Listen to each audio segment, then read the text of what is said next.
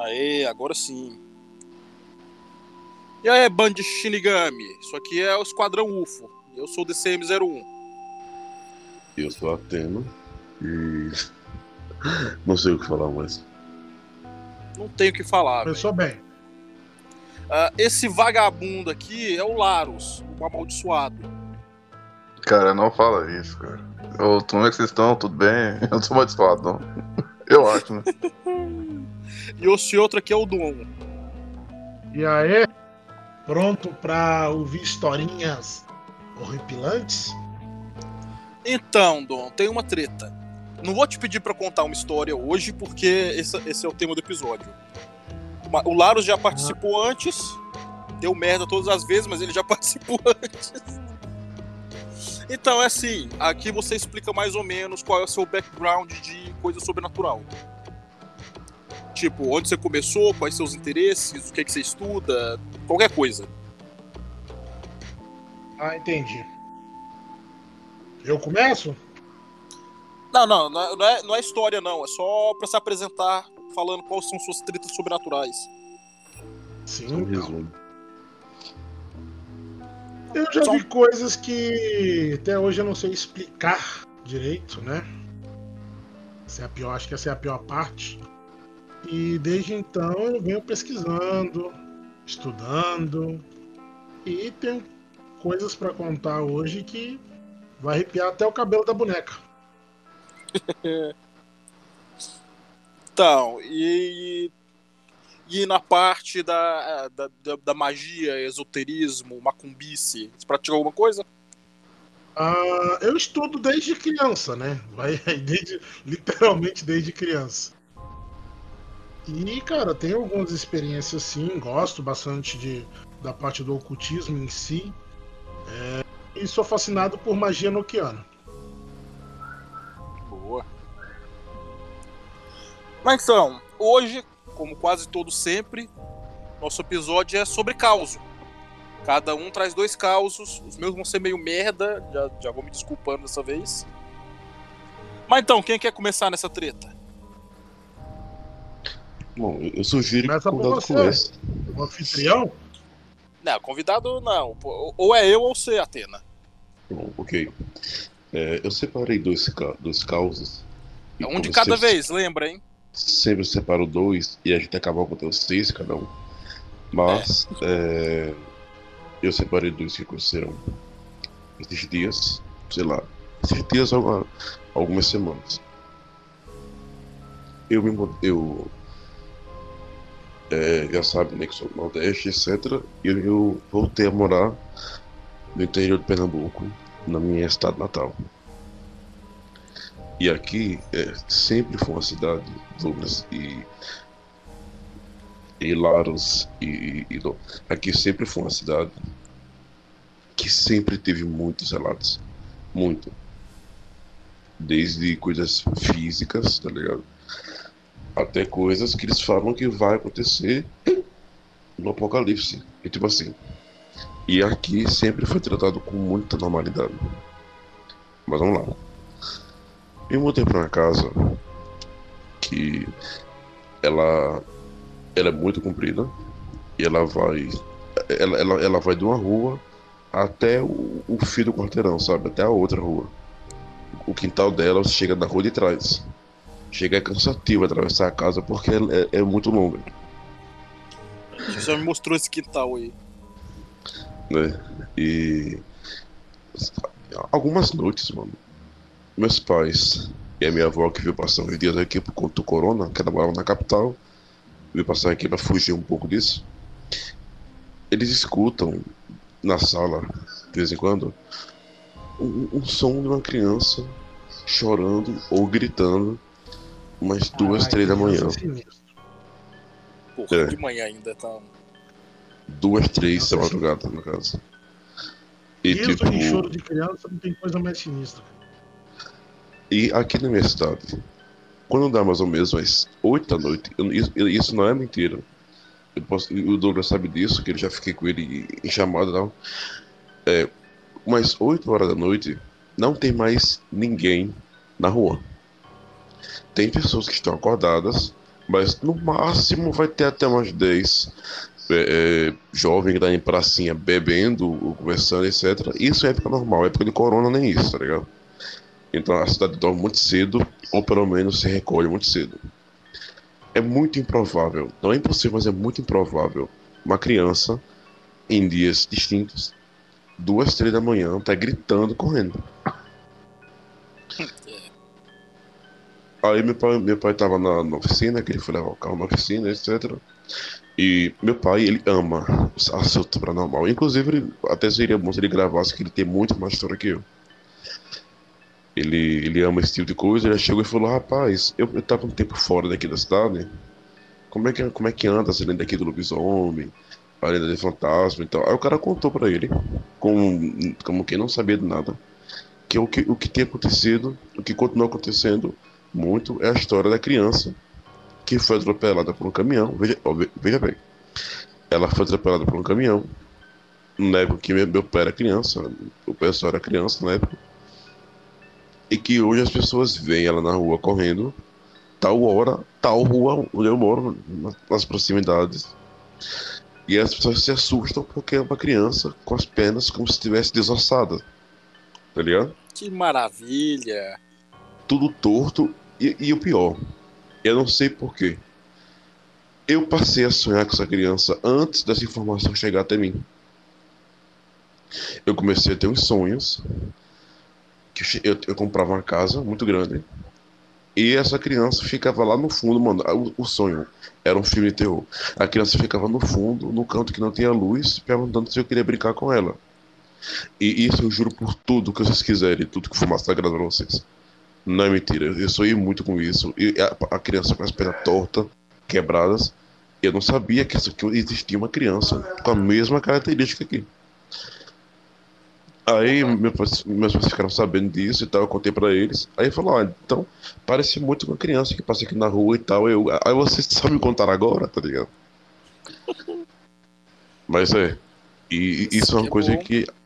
Isso é uma coisa que acontece mesmo. A gente tá aqui às vezes na sala assistindo uma, uma série da Netflix e passa de vez em quando aquele barulho de passo, de gente correndo na calçada, de uma criança gritando de dor ou rindo. E quando você olha, não tem ninguém na rua. Ah, detalhe, o povo relata que quando tá na rua, quando tá passeando e vê ela gritando, ela vai e segue a pessoa, correndo, chamando para brincar, com as pernas quebradas. Ela, ela veio botar um camarada. É bom, o povo tem que correr. Ela, ela, botou um camarada em casa uma vez. Em casa. E gritou até a porta de casa do cara. Quer dizer, Porra. uma rua movimentada com carro. Eu, o estranho é eu sonhar com essa criança antes de saber as características dela. Estranho, velho. Você tem é... essas mediunidades fodidas aí. Isso aí já é mais pesado, né? Você pois sonhar é. com algo que, tipo assim, que você pode, não conhece é um pouquinho pesado. Mas é eu, é interessante.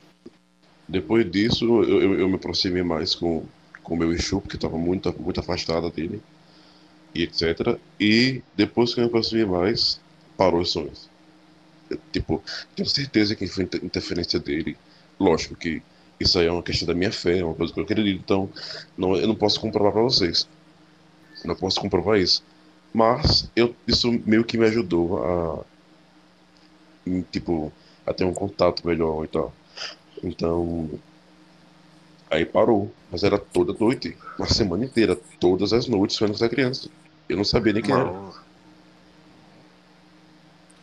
Mas ela chegar a comunicar com você no sonho, cara? Te contar alguma coisa? Ou só chamar pra brincar mesmo? Então. É... Ela chegava e falava assim pra você, não, né? Vou te dar uma Tira... balinha. Então, ela falava o, o, meu nome, meu nome de registro, né? Ela falava o nome.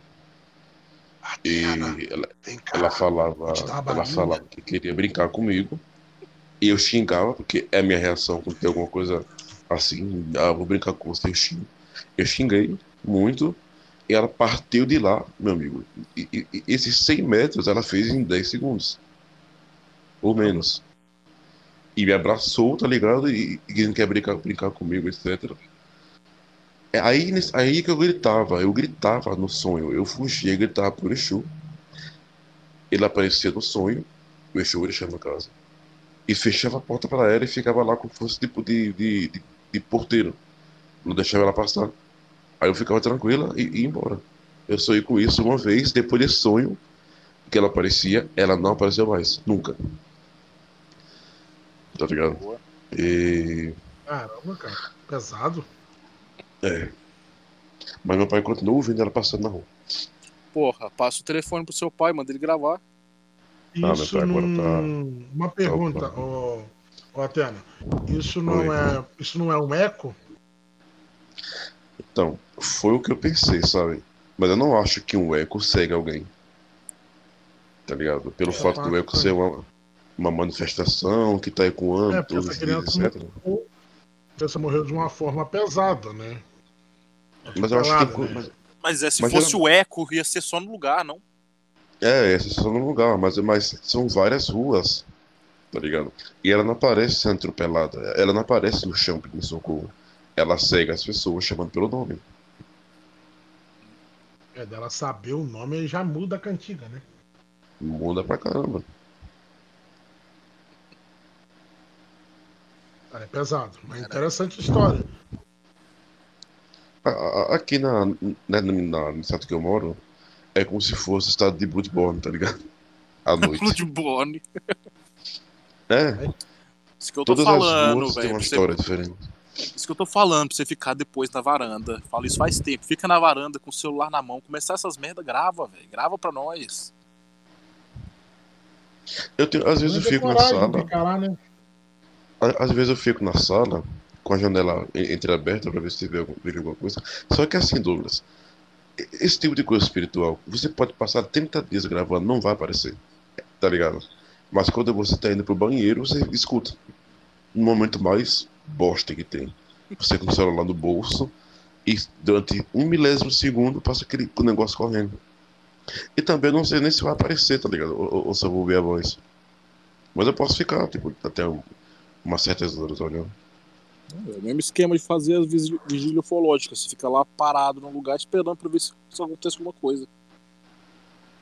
Eu- ah, em falar em vigília, que você tava, comentou, e a questão de eu montar aqui o, o telescópio, eu tô querendo comprar um telescópio. cara. Ficar aqui. Só. Só, via, só vigiando o movimento. Aí é bom, viu? Ainda mais que aí eu não, eu não lembro, mas aí não tem aeroporto perto, não, né? Não, só aqui na. Isso é melhor daqui- de ver. entre aqui minha cidade, não. Aqui é tranquilo. Porto Alegre tem, aqui não.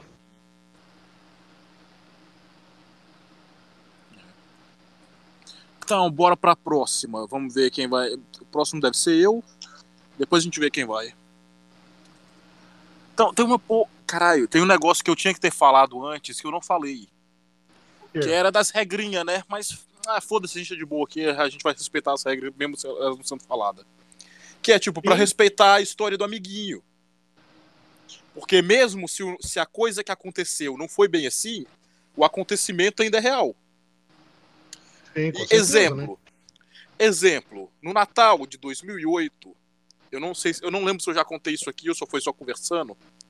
É, no Natal de 2008, tava eu, Ed, meu irmão e o Oráculo dos Seis Dedos. A gente tava indo comprar cachaça. Que tipo, tinha um bar 24 horas, tava na véspera de Natal. A gente foi lá buscar cachaça pra gente voltar e tomar em casa. É, tinha que atravessar a cidade. No meio do caminho tinha, um, tinha uma faculdade.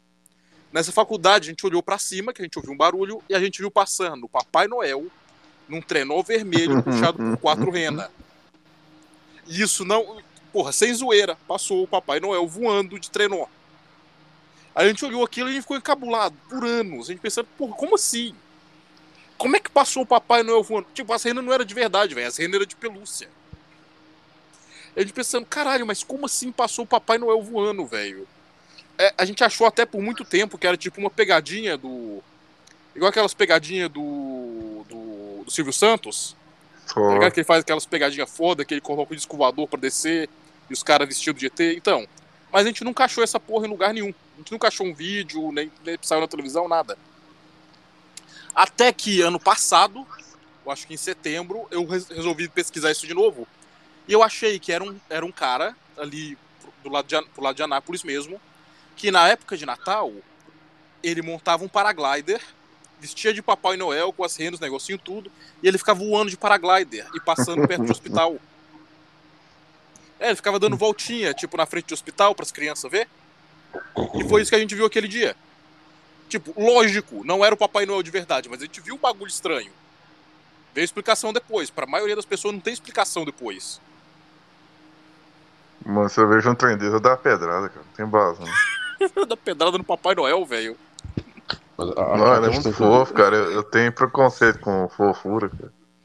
A questão, o, o que o Douglas está querendo dizer é que, assim, aqui no, no, no Esquadrão, nós tentamos não desmentir a pessoa, porque não é a pessoa tentando nos convencer de que algo aconteceu. Ela está contando o que aconteceu e nós acreditamos. Tá ligado? Isso. Se, Pode, se não, é ser, pode não, não ser exatamente isso, mas a- o Mas- bagulho aconteceu. a gente não bate de frente com Uma nenhuma coisa história. aconteceu, né? Isso. É. Não, pode chegar Então- um cara aqui falando que um dia eu vi uma fada e essa fada veio, pousou em mim, me deu uma ferroada e, saiu, e foi embora. Aí quando Então, você assim- vai ver o que aconteceu na verdade é que era um cavalo do cão, aqueles marimbondos gigante. Aconteceu, o cara achou que era uma fada. Era um marimbondo, Então- mas porra. Então, assim, mesmo, mesmo que realmente seja uma fada, o, o que a gente tá querendo dizer é que pode ficar tranquilos e contar qualquer história, que não vai ter julgamento nenhum. Isso. Pode contar qualquer coisa. Tá ligado? Então, começar com. Eu vou começar a minha primeira história e contar uma sobrenatural mesmo. É. Ô. Atena, me ajuda aqui rapidão. Eu já contei a, a história do Lobo Azul aqui? Tipo, num Não. episódio? Não, né? Não, não. Só porque eu lembro, eu lembro que eu contei isso, acho que foi no YouTube, com o receptáculo. Então só, Ela chegou a isso. comentar com sua mãe gravando lá. Ah, eu comentei com a minha mãe, mas eu não contei. E tipo, aquilo Não. foi no YouTube. Não foi no podcast. Mas só. Isso foi em 2004 ou 2005, ali naquela época, assim. É, eu tinha ido no pasto pescar. Que tipo, de coisa, coisa que a gente sempre fazia é ir no pastão. A minha casa era a última casa na divisa, que tipo, o fim, era o fim da cidade. Tinha aquela fila onde tinha a minha casa, casa dos meus vizinhos e depois era só mato pra frente. É- Era o que a gente chamava do pastão. E a gente tinha ido lá pescar. Tava eu, é, Jean e eu acho que Jefferson ou Aston, não lembro quem dos dois. Não, não lembro. Sei que o que não tava comigo tava com meu irmão. A gente foi pescar, não pegamos porra nenhuma, coisa normal. Voltando, a gente chegou num lote, era, era tipo era um lote vazio que a gente usava para passar da rua pro pasto e vice-versa. Era só, era só um lote, a única coisa que o lote tinha na frente era um murinho daqueles de. Aquelas plaquinhas de cimento, tá ligado? Que os caras geralmente pintam propaganda de vereador, de, de político. Era aquilo e um portãozinho de grade. No lado do pasto não tinha nem muro nem nada, é, era só passar direto. Então a gente estava voltando, a gente estava do lado de trás das casas, passando perto dos muros. Quando a gente fez a curva para entrar no lote, a gente viu quilos. Era um bicho ah, magrelo, tinha as cores de. Pô, como é que chama? Tinha a mesma cor de um de um pastor alemão, um filo brasileiro, não sei. Aquele bicho meio preto, com as costas pretas e bem amarelado, Lobo-guará? meio caramelo. Então, talvez, talvez. Era um bicho grande para caralho e ele tava comendo uma vaca. Tipo, uma vaca morta, estraçalhada e o bicho dando bocada nas tripas, arrancando um pedaço e comendo. Quando a gente virou ali, a gente travou. E eu sei que o Jeanzinho, esse eu, que eu tenho certeza que estava comigo, ele só falou, lobisomem. Me pegou pela camisa e deu um puxão e a gente saiu correndo. E a gente se fudeu, a gente desceu umas, sei lá, umas 10 casas, correndo no meio do mato pra gente poder pular o muro dessa casa e chegar na rua. Aí tá, a gente chegou na rua, começou a, começou a ir pro lado da minha casa. Aí a gente vê sentado no meio fio meu irmão e o outro cara, que eu não lembro se era o Jefferson ou o Aston. E ele sentado assim, todo branco, no meio fio, aí eles olham pra gente, caralho, você vira aquilo? A gente, é, a gente viu. E isso, e isso, velho, esse bicho Não só a gente, mais gente, mais vizinhos viram quando ele tava indo embora. E isso virou. Cara, virou uma lenda ali do lugar. Por algum motivo eles colocaram o nome de Lobo Azul. E aí inventaram um negócio que o Lobo Azul vem na noite de lua cheia e a cor dele é azul, meio verde, parecendo um beija-flor, mais um monte, um monte de merda. Mas o bicho mesmo, ele parecia. Eu até acho, hoje em dia, que podia ter sido um lobo-guará. Mas eu não sei se um lobo-guará fica daquele tamanho, velho. Porque, tipo, o bicho de quatro devia ter o quê? Um metro e meio? Talvez mais de altura? Não, não era o lobo guará. O lobo guará não chega nem ter o tamanho de um lobo europeu, no caso. É, Eu, eu não sei, porque era um, era um bicho, velho. Ele parecia um cachorro magrelo. Não parecia um lobo, assim, de filme. Ele parecia um cachorro magrelo. Tanto, tanto é que começaram a falar que era o cachorro do Jean, que tava com a gente. Só tem um problema disso. Além do Jean estar com a gente no dia, quando você tá, você vê seu cachorro comendo carniça, você não grita lobisomem, você fala pro cachorro parar, não é? Certeza. Aí ele, É. ele tava lá, ele que era o suposto dono, viu o bicho comendo, comendo uma vaca. Gritar que é lobisomem e sair correndo quando era na, a, a desculpa que arrumaram é que o cachorro era dele? Não faz sentido. Não, não faz sentido o cachorro matar uma vaca também, né? Começando por aí. É. Isso é, isso é um ponto importante. Cachorro, eu acho que nem pitbull, velho. Eu acho que eu já vi uns vídeos de pitbull atacando vaca. E os pitbull chega e dá uma mordida e corre, mas eles não conseguem derrubar uma vaca.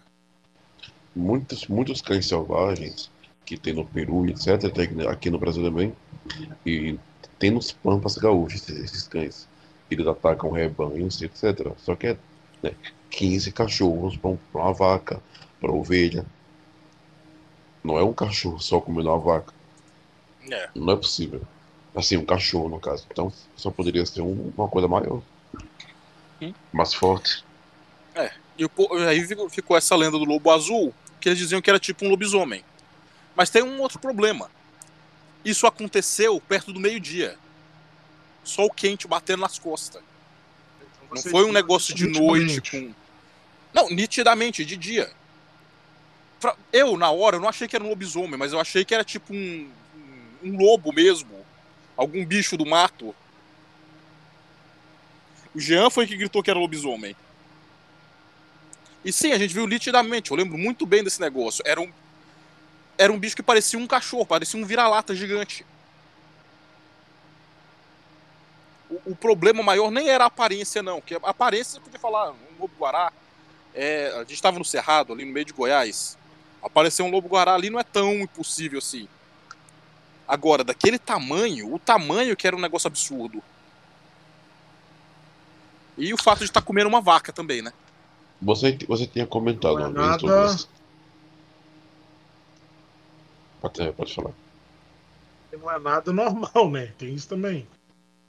A questão do- das coisas que, que ele tava vendo não é. Ah, um bichinho, não. Era um puta de um trem grande pra estar comendo uma vaca. É. O Douglas tinha falado que ele parecia aqueles cães seus anéis, que é aqueles cachorros que os orcs montam, tá ligado? Não, não, eu falei tipo aquele tamanho. Não, não, não muita aparência. E o pior, tipo assim, aqui na. na- ah, não, mas aí, aí já é outro relato. Pode, pode, pode falar, todos.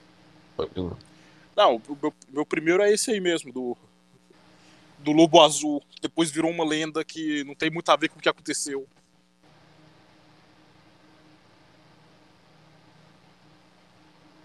Você viu isso? Isso tem quantos anos que isso aconteceu? Cara, isso foi lá pra 2004, 2005. Hum, Foi um tempo antes de eu começar a andar com, com o Ed e o Oráculo dos Seis Dedos. Bom nome. Cara, só título foda, né, cara? Porra, o Oráculo. o Orá- é, é porque a gente queria que o mundo fosse um RPG naquele tempo. O Oráculo dos Seis Dedos é porque ele tinha seis dedos em cada mão e cada pé. E a gente brinca que ele tinha dois pintos também. Ah, tá de- Também é outra treta que a gente acredita que o Acre só tem alienígena, porque a única pessoa que eu conheço que veio do Acre tem seis dedos em cada mão e cada pé. A polidátilo tá ali, algo do tipo assim. Eu gosto mais de chamar de zoeira, entendeu? Zoeira. Normalmente é o título que eu gosto de usar mais quando. Porque eu conheço uma refere a moça que é assim, que- cara, só que ela operou, ela tirou o dedo esse. É, o oráculo até hoje eu acho que ele não tirou, não. Mas bora lá, próxima história. Qual dos dois quer ir? Laros ou Dom? Ué, Dom, você quer, quer contar primeiro, cara? Faço questão de ouvir essa voz sua. Velho, então eu vou tentar aqui. Então, eu tava no serviço, né, cara? Era. Era o que? Era um pós-almoço, aí lá tem um tamino. Não é bem mina, já é tia já, né? As donas. Ela está contando casos de treta de macumbeira e tal. Aí um assunto foi levando o outro. Aí uma tava contando que ela foi viajar na. Uma férias, assim, passar perto de uma fazenda, né? E lá roubar fruta, é... roubar não é roubar, é pegar, né, do pé essas coisas. Só que Pegar. tinha uma Roubar porra. mesmo. É roubar mesmo. que tinha Não um- com esse papo de pegar. É roubar mesmo. Só que tinha um problema nessa fazenda. Tinha um quarto lá que rastejava a corrente direto. Tinha muito é, cipó na parede e ele não entendia por quê. E de vez em quando ouvia som de pessoas conversando, mas quando ia lá não tinha ninguém. E ficava Nossa. naquilo, até que o dono do caseiro lá falou que, ah, que antigamente aqui era, como se diz, infelizmente, por causa da escravidão ali, foi quase uma senzala. Aí a Ah, gelou porra. toda de medo, cara. Caralho, minha mãe. é, é, você ouviu o episódio da história da minha mãe? Ela morou numa senzala, velho. E é isso mesmo. É barulho de corrente, pessoa conversando no meio da noite o tempo todo. É os leves. A- É, bem. Mas ficou nessa, cara. E aí eu fiquei sem entender, o que, que é isso, cara. Por que o espírito desse continua aqui? Eles não deviam ter reencarnado, não. Mas se você acredita em reencarnação, sim, né? Eu não acredito, não. Não, mas a questão também, é, é, Laros, é que se você acredita em reencarnação, provavelmente você acredita que eles terem morrido com muito sofrimento, mantém eles aqui, né? Ah, sim. Tá ligado? E a Então, outra tipo, coisa que pode ser também é não ser um fantasma em si, mas sim um eco. Igual a gente estava falando mais cedo, que é a situação nojenta, horrível que aconteceu ali e ela fica repetindo eternamente. Nossa. Mas, mas tem isso também, Também. além de vulto, existe o eco, cara. Sim. Sim. Muitas das Então, vezes as pessoas tem- tem coisa. confundem justamente o vulto, o eco com o vulto. Tem, tem casos que a pessoa também pode confundir um com o outro. Assim, o eco é tipo o, o lamento, né? a- o grito de dor da, da alma que tá aqui. O, o eco Ou quando a é... pessoa morre em algum lugar e fica com a energia muito carregada em cima daquele lugar. Ah, a pessoa morreu queimada ali, ou, ou foi assassinada brutalmente. O eco, o momento de sofrimento dela ela fica marcado naquele lugar. Ah, Você já, viu, você já viu umas histórias de lugar onde a pessoa tomou um tiro e morreu? E aí aparece o fantasma, só o da pessoa, não da pessoa atirando. Mas o fantasma da pessoa aparece lá e toma um tiro. E fica aparecendo sim toda noite. Isso, isso é um eco. ó, o- Mas se ele te seguir e meter a mão na tua cara, não é eco, não. Aí Tem esse é um fantasma também. bichão mesmo. Se daqui fosse um né? eco, tá ligado? Seria bom. Que daí né, eu podia ficar na, na varanda até mais tarde. Eu tenho que ficar na varanda e levar um tapa na cara.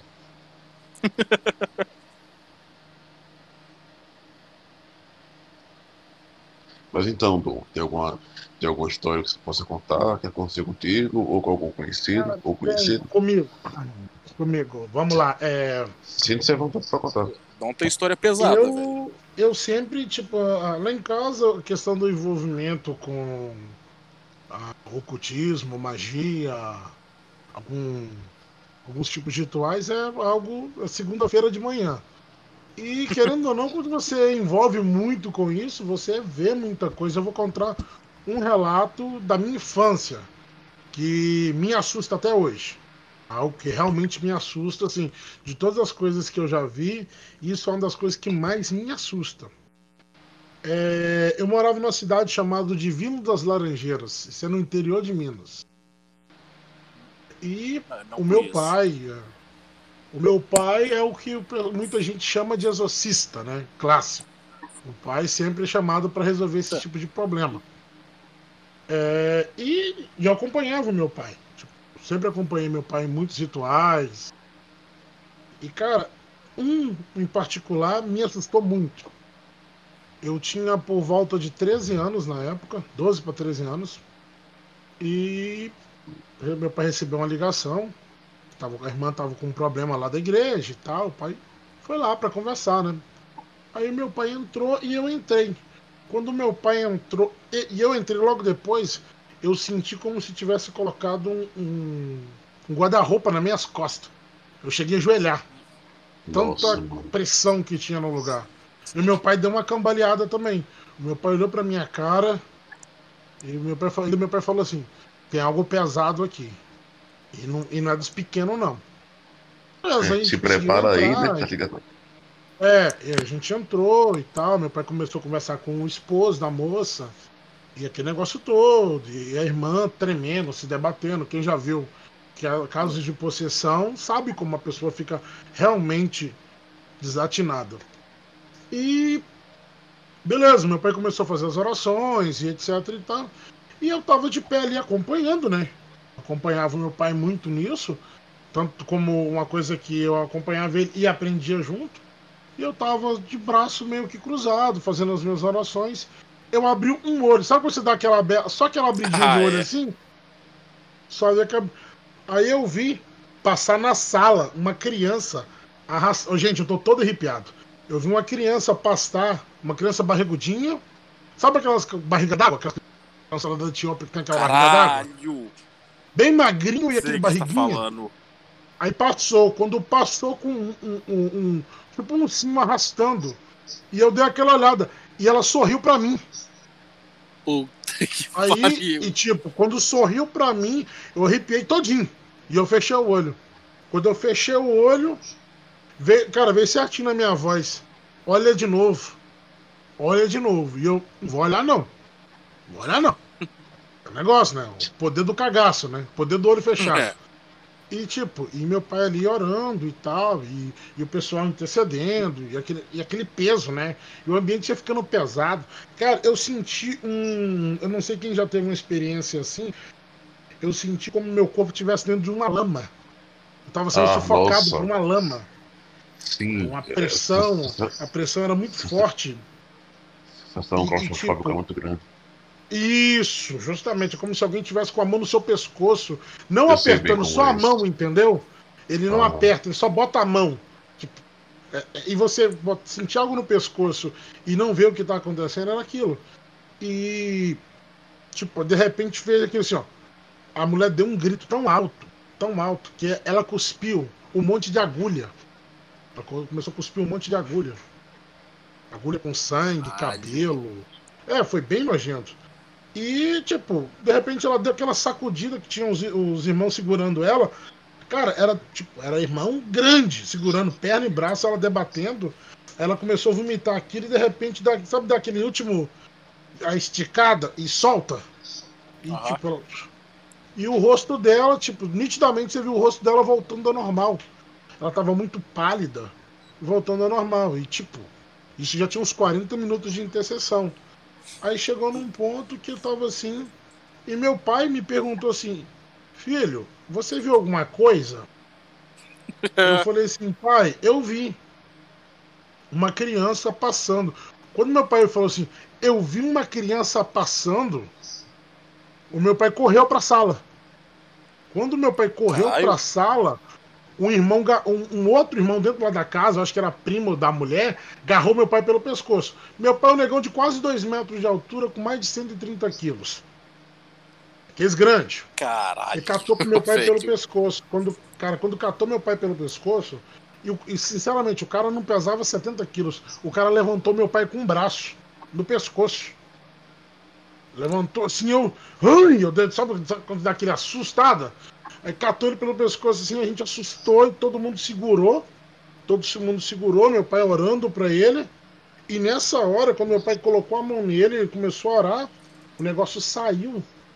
Um negócio das costas do cara saiu e, tipo, agarrou na parede. E, cara, foi a primeira vez que eu vi algo assim se materializar. Tipo, porque todo mundo viu. Não foi algo que eu vi sozinho. Todo mundo que tava lá na casa viu. Cara, ele parecia, quer ver? Deixa eu ver um exemplo. Parecia um- um- uma cobra meio marrom, oleosa, com asa, cara. É uma, é uma você- que não tem explicação. Num, sem cabeça, pesado, então, a boca dele, cara, a Pesado boca dele, era, caralho. a boca dele era tipo uma boca de um- uma lampreia, sabe a lampreia? Ou sanguessuga? Aham. Sei, sei. Cheio daqueles dentinhos, cara. E tipo, de repente aquilo saiu pra dentro de casa assim e sumiu. E o mais sinistro disso tudo é que todo mundo não parava de tremer. Ninguém parava. Tipo, Porra, foi, numa dessa, quem ia parar de eu- tremer? foi a primeira vez que. E, tipo, não foi uma pessoa que viu ou duas pessoas que viu. Todo mundo que tava lá, até quem não tava orando, viu, cara. Isso assustou todo mundo. E tipo, o pai teve que continuar lá fazendo as sessões, ajudando a pessoa, ajudando o tratamento espiritual. E, cara, e ela guardou. Hoje a gente não tem contato mais, né? Tem muitos anos que eu saí de Minas, mas o meu pai chegou a guardar as agulhas. Eram umas agulhas de 40 centímetros, aquelas agulhas de tricô, cara. Sabe? As agulhas grandonas. Ela cuspia aquelas agulhas, ela cuspia umas 20 agulhas daquela. Tipo, não tem lógica a pessoa ter aquilo dentro do corpo. É grande. Entendeu? E tipo, foi uma das, uma das coisas que me assustou assim, e eu lembro todos os detalhes até hoje. Porra, velho, negócio de possessão mesmo, assim, é foda pra caralho. Isso aí é pesado mesmo. É o que, é, é o que eu sempre digo, Douglas. É, possessão demo- demoníaca mesmo é muito diferente de- da, daquela encenação toda que passa na TV, tá ligado? porra, a- É o, o teatrinho lá da, da Universal, É. né? Fala o seu nome, fala o seu nome. Não. Mas, e, cara, não tem esse tempo de fala o seu nome. É um negócio. Fala é, seu ele sai de um e pula no outro, cara. É, se o nego não tiver preparado no ambiente, foi igual É, saiu da mulher eu e tava pensando que, porra, o bicho pulou no cara numa velocidade. E, e, E, velho, ainda- certeza. Certeza, se você tivesse abrido o olho a segunda vez, tinha pegado era no C. pegado em mim. Foi o que eu também E outra- perguntei. Foi a mesma coisa que eu perguntei. Eu fiquei me perguntando depois assim, eu até comentei com o pai depois, o pai falou assim, olha, é, você escutou alguma voz na sua cabeça? Não, para me abrir o olho. Ainda bem que você não abriu, porque ia pular em você. Ele ia tentar controlar você. e essa. tipo, E... Pode falar. Não, não, não. Pode- acabar de falar. Isso, cara, foi. Eu levei. E, cara, eu custei dormir. Fiquei um- pelo menos uns dois, três meses sem conseguir dormir direito. Eu fechava o olho e eu via o ser na minha frente, assim, ó. Entendeu? É algo realmente pesado. É algo que às vezes as pessoas brincam desse negocinho aí, ah, tô com demônio, vou te dar flechada, vou te dar tiro, vou te dar tiro santo, tentei! Porra, cara, os caras é, levam isso numa brincadeira. E a possessão demoníaca é algo tão sério, tão pesado e tão real que as pessoas não levam isso a sério, porque alguns charlatão faz aquilo no teatro, bota a Sim. Passa o paletó. Não tem isso, cara. Não tem isso. Ô, É, ô, ô, ô, Dom. Vou perguntar a você, Fala, cara. É Oi? igual no filme lá, o. Pra, pra poder fazer esse tipo de trabalho, o cara é, é, é só católico que pode ou protestante também? Não, não é só católico que pode. Esse tipo de trabalho é, de exorcismo, lógico que você tem que ter um, ritual, uma preparação, um estudo, é, e lógico que você tem que ter uma ligação com um criador muito grande. Você recebe esse tipo de dom. Você se prepara para receber esse dom espiritual. O dom de expulsar demônios é um dom espiritual. Que você conquista. Você se prepara mentalmente, fisicamente, espiritualmente para receber esse tipo de esse tipo de assim, habilidade, né? É uma habilidade, não é qualquer um que faz. Porque é, eu tenho caso, rapidinho, só para fazer isso aqui, eu tenho um caso de pessoas que tentaram expulsar demônios e eu conheço que o demônio quebrou o braço dela. Caralho, saiu no soco com o demônio? Não, não saiu no soco, não. Ela quebrou o braço dela. Não saiu no soco. Só quebrou o braço dela. Porra. Não deu tempo de sair soco. Entendeu? É, é, sério. E, tipo assim, as pessoas às vezes acham que. Não, é. é eu, eu posso expulsar. Não, você não pode. Entendeu? Porque o tanto de energia que é usado por esse ser é, para ele se materializar, ou seja, para ele tentar entrar no corpo da pessoa, ele gasta muita energia. Então, quando ele entra, e o, e o corpo humano, aí você pergunta: por que, que um ser desse, por que, que a pessoa fica se debatendo?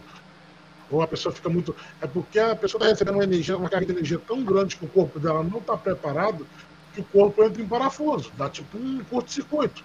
A pessoa começa a se debater, virar o olho, gritar, entendeu? É o ser é. tentando controlar o corpo da pessoa. Eis a diferença de possessão e incorporação, né? Sim, sim. A incorporação, quando incorpora o ser, é, é, você tem um consenso entre você e aquele ser que está entrando em você. É um, uma via de mão dupla, é, é uma troca de energia que você está fazendo. Ele não está invadindo Exatamente. o seu corpo. Você. E a incorporação é uma coisa que vem de dentro para fora, por isso que é incorporação. A Sim. possessão vem uma coisa. É, é, é invadindo mesmo. Então, para gente que não é, não é preparada, o, o, desgaste espiritual e físico, consequentemente, é muito grande. Muito grande. Esses seres, esses seres atacam muito, que é bem interessante também, vale a gente anotar aqui. Esses tipos de seres, eles estão em volta de uma família, eles esperam um momento maior de fragilidade seu para te atacar. É o momento mais frágil, é quando a sua mente está mais fraca, é quando o seu corpo está mais fraco. Ele, ele aproveita dessas situações para tomar o controle de você, porque uma pessoa em sã consciência, tranquila, sem problemas, o corpo dela é muito protegido. Ela precisa desses buracos, né? Na, na personalidade ou no caráter, ou ela aproveita situações para se apoderar de você. Eu, eu, queria dar ênfase no que. No, eu queria dar, dar, um pouco de ênfase no que você disse sobre pessoa ser preparada. É uma pessoa que precisa estar com uma conexão muito grande com o Criador.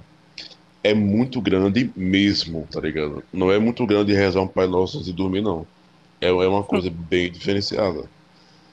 Entendeu? Então, é, ele, ele que tem. que, que descende de, de, de judeus, etc., sabe o, o quão eles prezam a conexão com Deus, etc, sabe? Não é, não é aquela questão que nós conhecemos que geralmente acontece, a pessoa, ah, não, porque eu sou, eu sou próximo de Deus e tal. Não é daquele jeito, tá ligado? É uma coisa diferenciada, que tem toda a questão da psique da pessoa que é totalmente alterada. Então, tipo, essa questão do preparo mental é porque, assim, se você tiver muito medo, você não vai, você não vai conseguir se concentrar, a sua energia vai ser totalmente drenada pela criatura tá ligado? Você chega numa situação dessa, você se caga e se mija, filho. Só tentar se meter a besta e fazer uma coisa dessa, sem preparo, dá uma merda muito grande. Merda que pode dar em morte mesmo. Real, tá ligado? é, é muito, chega num é ponto que você vai para um lugar que você não consegue voltar. Você traz coisas para esse mundo que você não consegue controlar. Então, tem, a brincar, muita gente que brinca, né? Com possessão demoníaca, eles estão brincando com um perigo gigantesco. É uma bomba relógio na mão do cara. Pois é. Eu posso falar não, mas. Então, bora lá. Uh, Atena, sua vez de novo, né? É. Então, ele, ele tava falando sobre possessão demoníaca e tudo mais. Eu ia falar sobre o, o, o lobisomem, mas eu acho que vou deixar pra depois. É que eu lembrei de um. de um. de um, de um caso de. de possessão e tal. Eu tenho uma colega e que ela amava assunto de, de esoterismo, etc. E ela começou a pesquisar sobre demonologia e tudo mais. Daí ela começou a ver alguns sintomas das pessoas que, que tinham dado essa brecha, e- essa fragilidade emocional e tal, para ter uma possessão, né? E ela começou a pensar que a avó dela poderia se encaixar nesse padrão de pessoas, tá ligado? Uhum. Até que chegou um dia que teve uma grande discussão na casa dela, porque ah, teve, teve algum roubo, envolvimento com droga, algo do tipo. E isso desestabilizou a emoção da família inteira. A partir desse dia começou a ter briga na casa dela todos os dias. Ou seja, já estava tendo, tá ligado? Já tava tendo um, um desequilíbrio é, emocional e espiritual muito grande. E, e- e- depois que aconteceu isso, a, a família dela passou a fazer meta na vida, falando, ah, se fulano fez, por que, é que eu não posso fazer, tá ligado?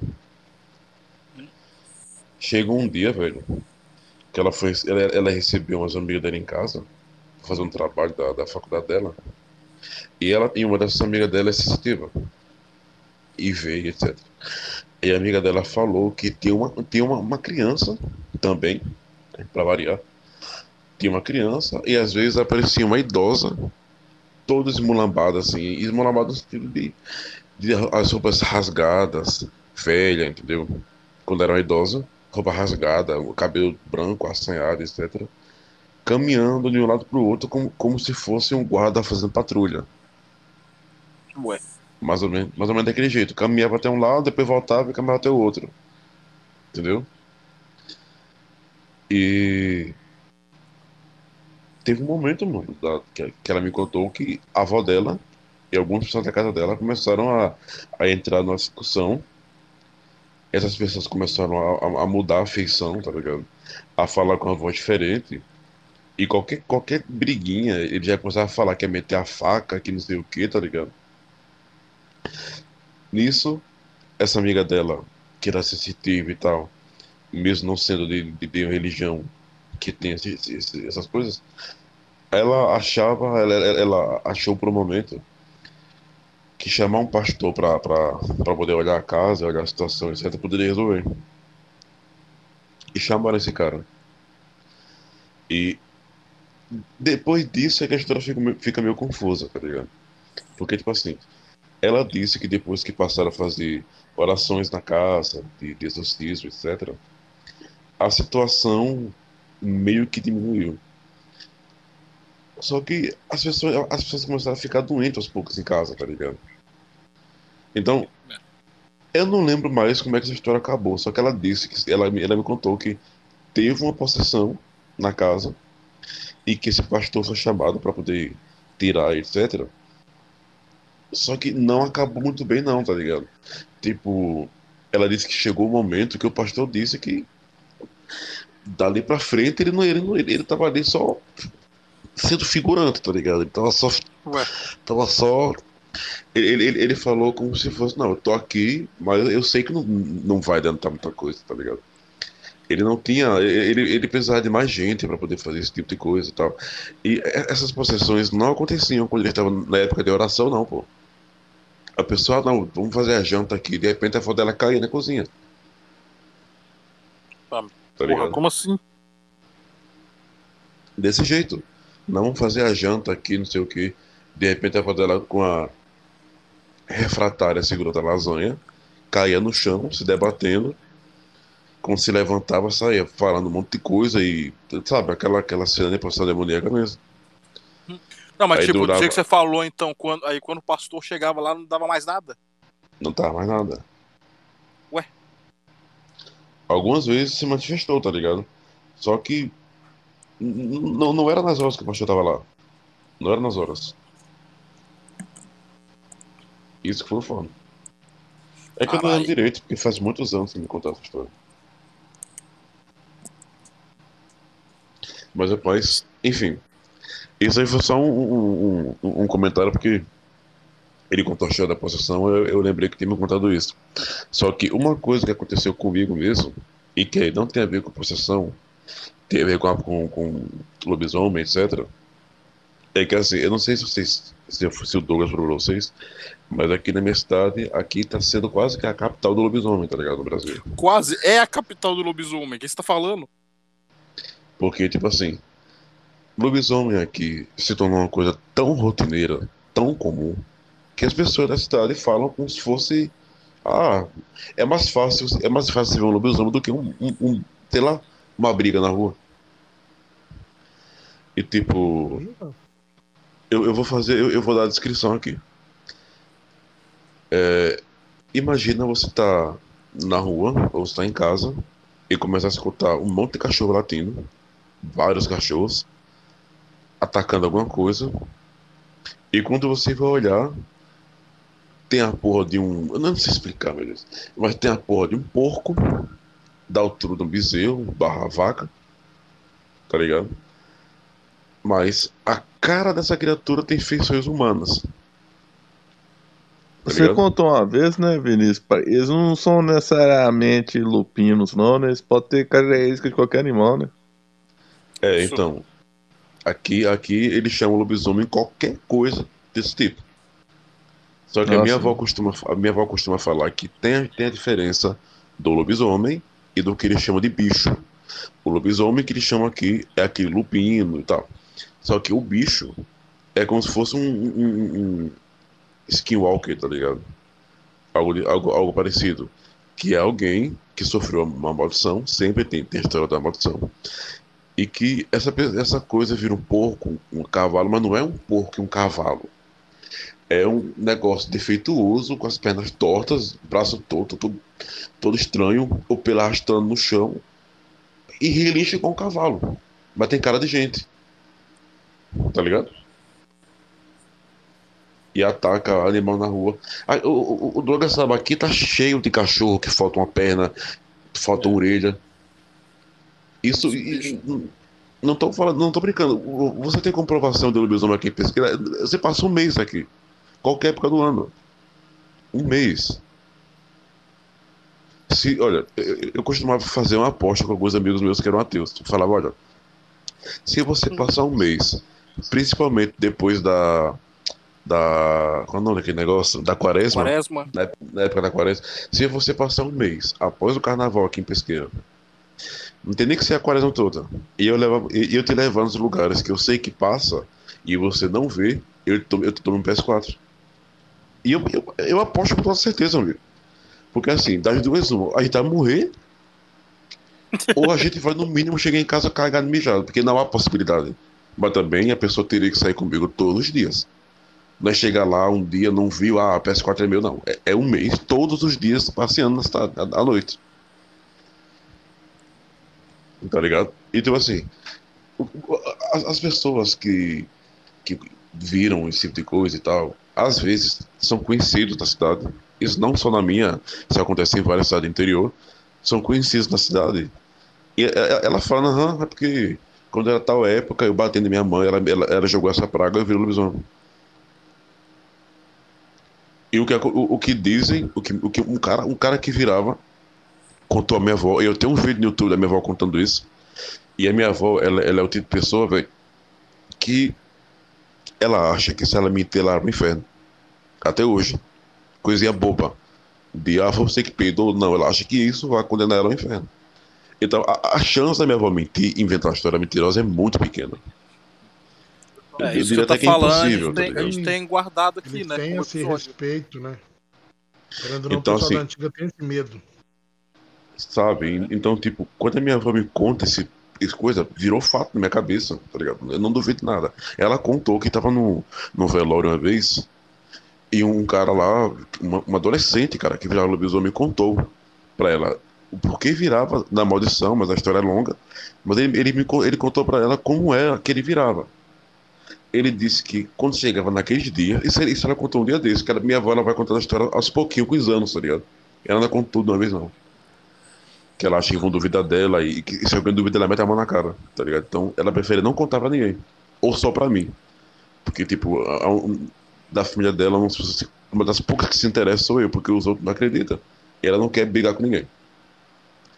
Então, tipo, ela disse que ele, quando percebe que vai virar, que dá aquela agonia nele, aquela dor, aquela agonia que fica inquieto, ele ia procurar algum curral, onde tem algum animal, bebia o sangue desse animal, cortava o sangue, bebia o sangue no pescoço do porco lá, depois deitava onde o animal dorme, porque assim, quem, quem é do interior sabe, cavalo e porco e bode, etc., animal assim de criação, eles dormem num lugar só às vezes.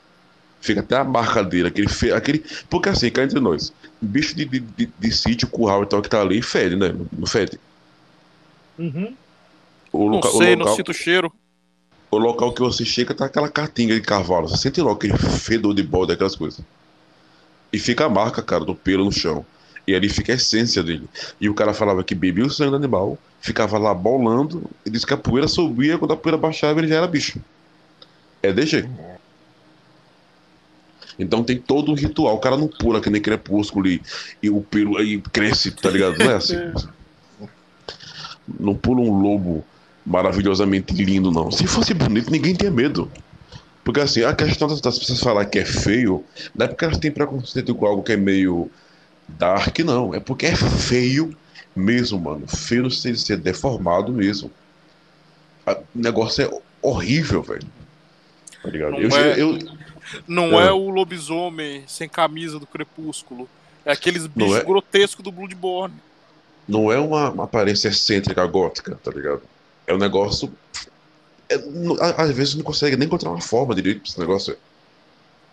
Mas aqui, não pode ser, no caso, não pode ser um chupa-cabra, não? Não, porque assim, o fato das pessoas conhecerem o lobisomem, às vezes, que, que muda tudo, tá ligado?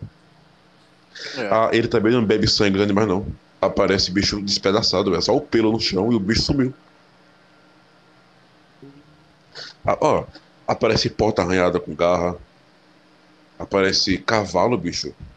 Eu tenho foto de, de, de, de, de uns cavalos que levou um corte das costas até a bunda, um corte de parece uns 20 centímetros de profundidade. Aí você avalia o tamanho da unha desse negócio. Mas então, isso que o, que o Dom tava falando do chupa-cabra, o método de matar do chupa-cabra é muito diferente. Falando isso, a gente tem que fazer um do chupa-cabra um dia desses, hein? Sim, sim, sim. A gente tem que bater um papo aí, porque as informações é interessantes sobre ele. Só. As comprovações, né? Porque é, é um negócio que tem. É uma das coisas que mais tem comprovação, o chupacabra. E que ninguém leva a sério. Ninguém que não seja do meio da. da que gosta do Não, assunto. porque né? igual, igual o próprio cara lá que tava investigando na época falou, né? Falou no H18, falou no do outro lá também, que o povo não levou a sério, o povo queria tratar como se fosse lobisomem. Ninguém queria dar moral, o, cara, o povo queria fazer piada. Igual foi também com o ET de Varginha, né? Sim, Caralho. sim. Porra. Quem tá soprando essa porra aí?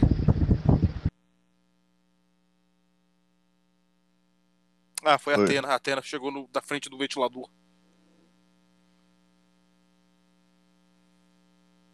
Atena? Mas o.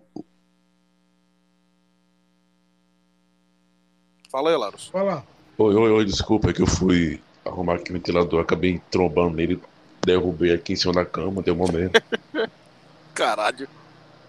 É, o, o você tá falando aí do chupa-cabra, seria um, uma espécie alienígena que se alimenta de sangue de whatever bicho que ele encontrar? Talvez, porque às vezes aparecia OVNI. Perto de onde aparecia, apareciam os ataques do chupacabra. Então ele fica meio assim. A gente não sabe se ele é da criptozoologia ou se ele é da ufologia. Isso. Ele, ele acho que ele, ele anda nos dois canais, nos dois mundos, né? Que a gente Isso às vezes não falar, sabe mano. se ele é daqui ou se ele é um ser que foi deixado aqui. Como uma experiência de adaptação Ou como- do ser, entendeu? Então, ou como um bicho mesmo, um animal de um outro planeta que eles, sei lá, soltava aqui pra comer. Também, também pode ser. É, é algo de a gente se pensar. Eu acho Por aí. que, depois do que eu já vi, eu acho que tudo nesse mundo existe, velho. Absolutamente tudo.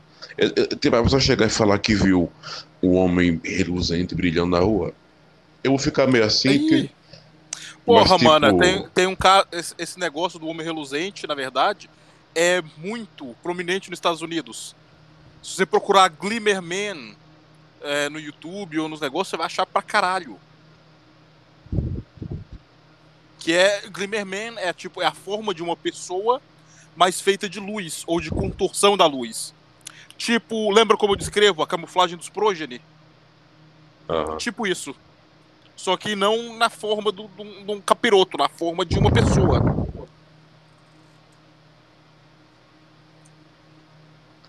né, o, o, é o, o- ainda, né? Pois é. O Douglas estava falando sobre Papai Noel. Eu lembrei de- da- das lendas de onde surgiu a origem do Papai Noel, né? Naquela região ali. Eu lembro daquela, eu lembrei daquelas lendas.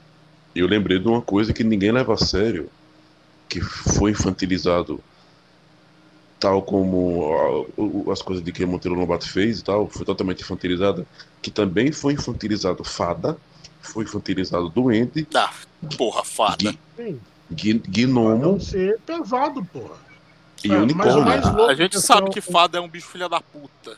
O mais louco que é o seguinte, é, para muita gente é, fica um pouco estranho a questão de fada, porque se você pegar os primeiros relatos do século XVII, vamos aí 16, 17, as fadas fazem a mesma coisa que os alienígenas fazem hoje. Então, Raptava, você ficava perdido na floresta, você comia no lugar, entendeu? Te achava Tem desorientado. É, tem Então. muita teoria dizendo que, as, que é fada e duende é o povo daquela época tentando racionalizar a abdução. Sim, Então, a- um- uma, uma, uma coisa que aconteceu comigo, isso foi de dia, é, eu, eu era criança e eu lembro até hoje, eu sempre vou lembrar que foi uma coisa que me marcou muito. Eu vi, eu vi alguma coisa, mas o meu conhecimento desse tipo de mitologia é muito raso. Eu não sei se era um duende, ou se era um goblin, ou se era um, um leprechaun, eu não sei. Ah, Eu não sei aquele bem que qual a saiu diferença pulando, também. aquele que saiu pulando atrás do C, que você contou no. Isso. Porra, quem é que tava no, no episódio? Eu não lembro o nome do cara, mas deu branco agora. Então, eu tava, eu tava jogando, eu tava no, eu morava em Porto Alegre na época. E eu estudava no colégio que ensinava surdo no mudo, que era um colégio de informática chamado Umbra, eu acho, era Ubra, Ubra. É, você pode pesquisar aí, esse colégio existe mesmo tal. E tava eu lá tendo, tendo aula e tal. E depois que acabou as aulas, eu, o professor e meu primo, nós fomos jogar futebol no, no, no, quadra- numa quadrazinha que ficava longe. Esse negócio ficava fora, quase fora da cidade. Depois dessa, desse colégio que era grande, o terreno era grande, parecia uma faculdade, só tinha mato, pasto e floresta, etc. Aí a bola saiu do lugar que a gente jogava e foi pra esse pasto, tá ligado? E- e nesse pasto tinha uma moita, velho.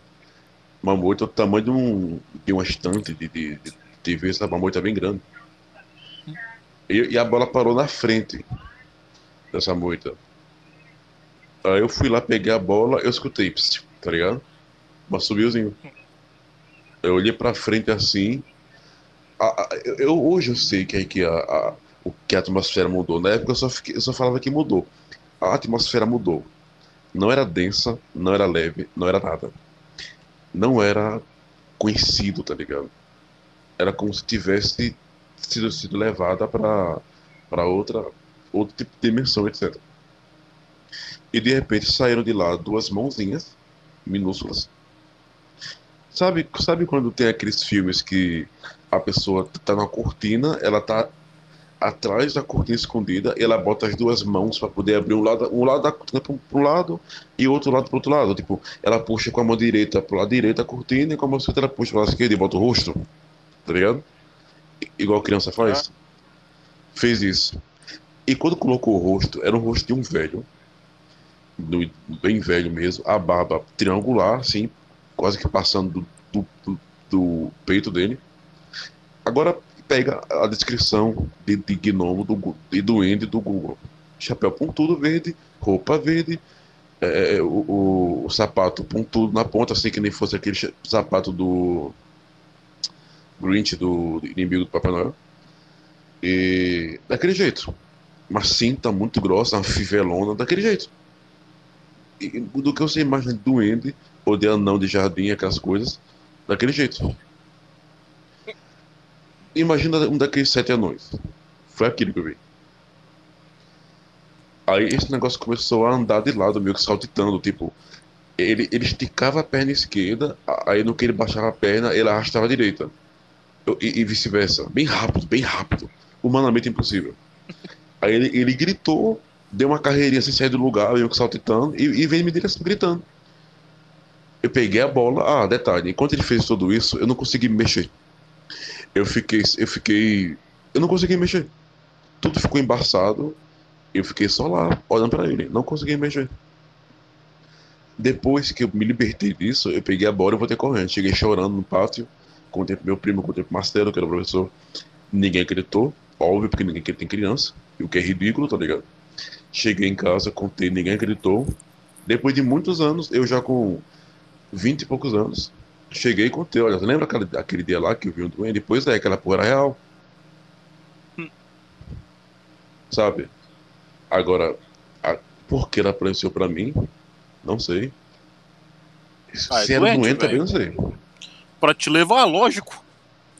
Porque, tipo assim, a característica do duende não é essa. Isso é a característica do. do Goblin, no caso. Não, Goblin não. Ah, meu Deus. Do gnomo. Isso é característica de, de gnomo, de ser perverso, de, de fazer traquinagem. É de gnomo, não é de duende. Duende é um ser mais pro lado espiritual e que tem aquela relação com os segredos da natureza, sabe? Etc. Gnomo, ele, ele só tem um tesouro que ele não quer que chegue perto. É mais ou menos por aí que gnomo é. Então, O eu Gnomo seria acho- tipo um leprachal, cara. é, é, é, é, eu- eu acho que é o mesmo nome para gnomo. Porque, tipo assim, é, um- uma amiga minha, ela, que ela gosta desse tipo de assunto, ela disse que provavelmente eu cheguei perto do, do tesouro dele. Tá ligado? Pode ser. Pode ser também. Provavelmente eu cheguei perto do território dele, onde tem algum tesouro, alguma coisa dele. Ele disse aqui não, tá ligado? E funcionou, eu fui embora. Entendeu? E aí, Brasil, velho. Não foi na Suécia que aconteceu isso. Nem na Escócia. E foi no sul. Então, tipo. Eu não sei o que era certo. Não, era muito. Ela disse que duendes são muito pequenos. E, e ele era tamanho de um, de um anão, só que menor. Tá ligado? Tipo. Só que assim, não- eu, eu costumo falar, não era, não era um corpo de anão, era um corpo de um homem em miniatura. Tem diferença. A perna e o corpo era pro- eram proporcionais, e cabeça também. Não era com, um anão, Só era pequeno. só era, só era pequeno. Não era anão, tá ligado? Só que é muito gordo, muito barrigudo. Era como se fosse um anão, era como se fosse um corpo de anão de jardim, velho. Só que não era um anão. O- a barriga dele era tão larga que era como se ele fosse um palito e, no, e, e coloca um, um fósforo e no meio dele coloca uma moeda. Era tipo isso. Caralho, velho. Pois é é. algo bem específico que você viu. Muito, mano, eu lembro disso. Eu vou lembrar disso pra sempre, velho. Pra sempre. Eu lembrava do cheiro que tava. Eu lembrava do cheiro. Mas, mas não era ruim. Você, você sabe o cheiro de. como se fosse um cheiro de mate ou algo parecido? Não. é? Sabe quando você chega perto de um lugar que tem muita árvore e lodo? Sabe aquele cheiro de, de, de, de erva, erva de cheiro ou de mato mesmo? Tá ligado? Quando ele apareceu foi esse cheiro que veio. Cheiro de, de terra, tá ligado? terra molhada, cheiro de, de, de coisa muito ligada à terra, muito. Que é, é aquele cheiro que você consegue sentir o gosto, tá ligado? Foi daquele jeito. Tô ligado não, velho. Mas bora lá, seu tatu. Bora agilizar aí, que a mulher já veio mexer o saco aqui. É minha vez de novo, né? Vou contar uma rápida, então, do meu avô. Que é, foda-se a lista. É, é, meu avô, ele tinha muita história, tanto que ele chegou a escrever um livro. Ele escreveu um livro só de manu manuscrito, só de história que aconteceu com ele. Uh, hoje em dia, esse manuscrito tá com a minha tia. Eu tô já faz uns 15 anos tentando colocar minha mão nessa porra para poder digitalizar. Mas é. Meu avô, quando meu avô ainda era vivo, ele me pedia direto para fazer isso, mas eu era muito moleque, não manjava muito das, das merda, e eu não fiz para ele, isso é um arrependimento que eu tenho. Então, uma, da, uma das histórias que ele tem, isso ele, ele morava em Camacho. Sim, isso ele estava morando em Camacho com a mãe dele. A mãe do meu avô, ela era filha ou neta de escrava. O que, que isso tem a ver? Porra nenhuma. Não sei porque eu tô lembrando disso agora. Mas então, eles moravam numa casa em Camacho. Eu acho que Camacho fica em Rondônia, não tenho certeza. Mas ele, ele morava numa casa lá. E uma rua, a rua era nova, velho. Tá ligado quando, quando os caras acabaram de fazer a rua, acabaram de colocar poste, não tem nem é, asfalto ainda, ou de terra. Ele morava assim, as casinhas longe uma da outra. de pobre. Isso é a famosa geladeira de pobre. Só tem água e luz, mais nada. Desse tipo. Mas então, ele, ele morava nesse lugar, tinha acabado de chegar energia, eu acho que a casa dele nem energia tinha ainda. Pra você ter uma ideia, a casa dele não tinha banheiro. Tipo, não, não, não nem fora, né? existia. Né? Nem existia banheiro dentro de casa. Era só, era só o buraco do lado de fora. E a dele era. Porra, acho que nem era fechada, era só a telha lá em volta. Era tipo uma patente, né? Que antigamente chamavam. Acho que sim. Era só, era só uma caixa lá de telha, um quadrado de telha pra você cagar dentro. Tipo, se tivesse chovendo, se fudeu. Porque nem, nem tampado em cima não era, não. Era só o, era só o quadradinho mesmo pra, de parede. E meu avô tava com vontade de mijar. Isso era de noitão. Ele não sabe que horas, porque. Sei lá, não existia relógio naquela época. Não sei porque ele não falou. Ele não falou que horas, mas ele falou que era de noite, todo mundo já tinha ido dormir, ele ficou com vontade de mijar. Então ele saiu para mijar e por algum motivo, em vez dele ir pro fundo do lugar, pro, pro banheirinho, ele foi pra frente da casa, atravessou a rua, que tipo, a fila de poste não era do lado da rua que a casa dele tava, era do outro lado. Então ele atravessou a rua para mijar no poste. E isso de madrugada. Aí ele, ele começou a mijar, olhando para um lado para ver se não tinha ninguém. Quando ele olhou para outro lado, ele viu uma mulher. Lá longe, uma mulher começou vindo, vindo andando pro lado dele. Aí ele foi, não conseguia parar de mijar. Aí ele pensou: não, eu vou me esconder atrás do poste que aí ela não me vê, né? Aí ele escondido atrás do poste e não conseguia parar de mijar e tentando mijar mais rápido e a mulher vindo. A mulher foi aumentando, né? Porque ela estava vindo de longe. Ela chegou uns dois, três postes de distância, continuou vindo e continuou aumentando. Quando ela passou na frente dele, ela estava do tamanho de um poste. Que a mulher, a mulher parecia pequenininha quando estava lá longe. Quando ela veio vindo, ela era do tamanho dos postes. E meu avô desesperado, com um pau de fora, se tentando esconder atrás do poste para a mulher gigante não ver ele. Ela passou e foi diminuindo de novo até sumir lá na frente. E ele não saiu de trás do poste, enquanto a mulher não sumiu. Quando essa mulher sumiu, aí ele correu para dentro de casa e nunca mais mijou fora, segundo ele. A minha avó também conta uma história dessa aí. De uma mulher gigante também. Sim, eu não sei, me parece que isso é tipo uma, uma lenda urbana é. Ela, ele mencionou que ela tinha uma trouxa de roupa na cabeça?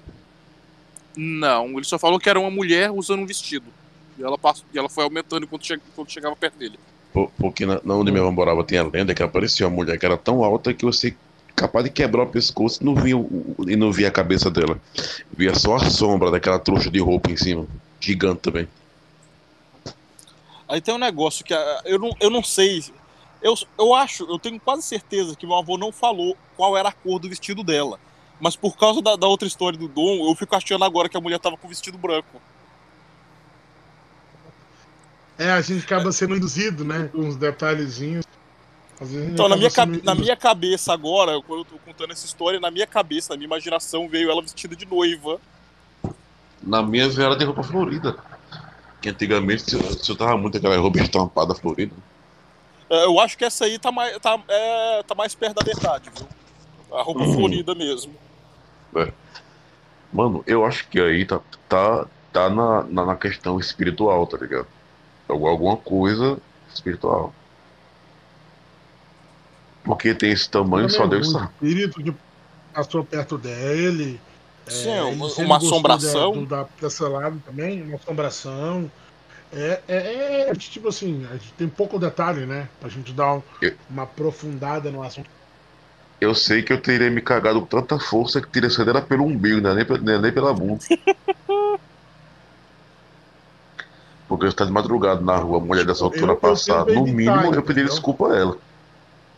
Você fala No isso, meio mas eu, desculpa, tento, eu tento. Eu tento evitar. Eu tento evitar coisas assim. Eu, eu tenho um outro relato, daqui a pouco eu vou contar pra fechar o meu. É. Esse, esse foi. Eu, Eu tô ia- buscando explicação. Cara, eu ia até hoje. contar o meu. O que eu ia contar mesmo antes de eu mudar pra isso, pra ficar mais rápido, era só.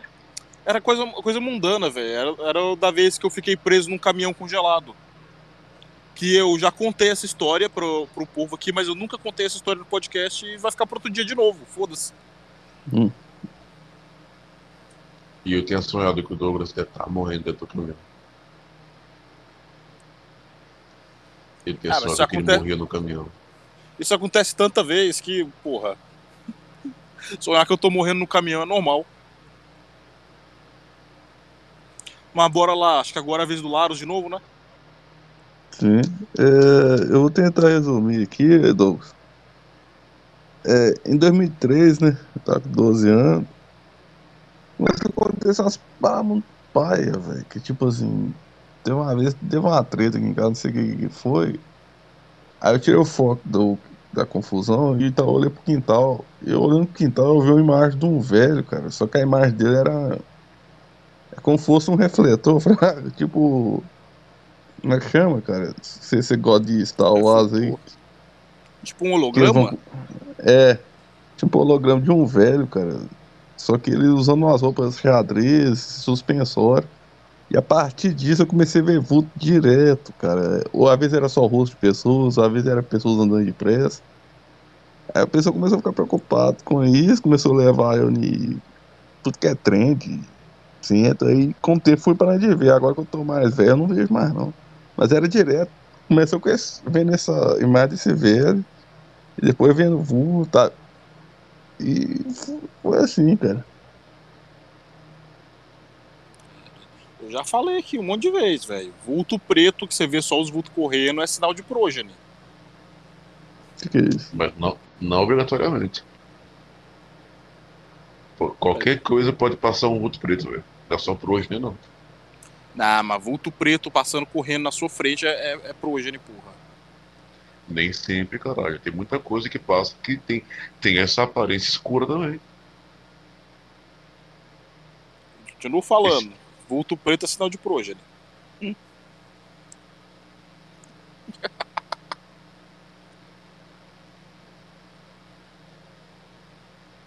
Cadê? Mutou Mas- aí? Não, eu tô esperando o, o-. a história do Dom, tá ligado? Ah, agora a minha, né? Vamos lá. É, agora, agora fiquei a- a Dodô curiosa, pra tá ligado? fechar. Caralho. Agora vamos lá. É, Como eu começo isso aqui? Tipo, é, eu comecei a praticar por um tempo a questão de. Eu comentei mais cedo, né, quando a gente estava conversando, só a gente em off, que eu voltei a ter um lúcido. Coisa que eu não tinha há um tempo. Sonho lúcido não é muito fiz bom. treinamento, não fiz treinamento, não fiz vendo vídeo. É algo que está comigo desde sempre. Isso eu me entendo por gente. É algo que está comigo desde sempre. E eu tenho um, uma lembrança bem interessante que de, de tempos em tempos ela volta, o mesmo sonho volta, de tempos em tempos. E isso eu começo a acreditar que pode ter sido uma abdução. Eu vou explicar para vocês. eu tinha por volta de 9 anos, quando eu comecei a ter esses primeiros sonhos lúcidos, né?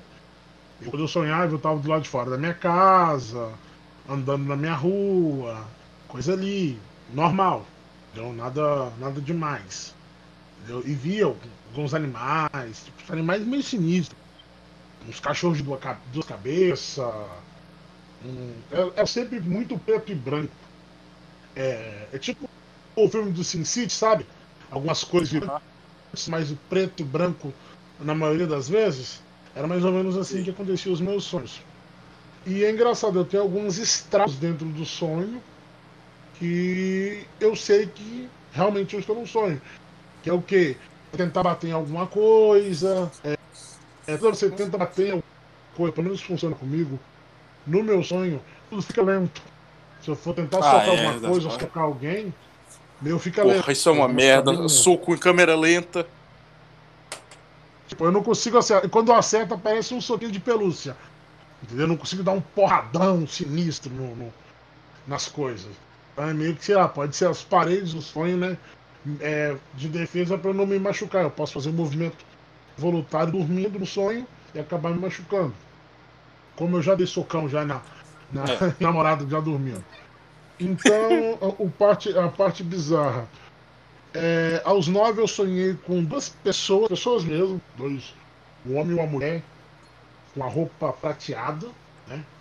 Com aquelas roupas prateadas. É uma blusa, tipo um uniforme mesmo. Me levando por uma estrada. Tava andando por uma estrada.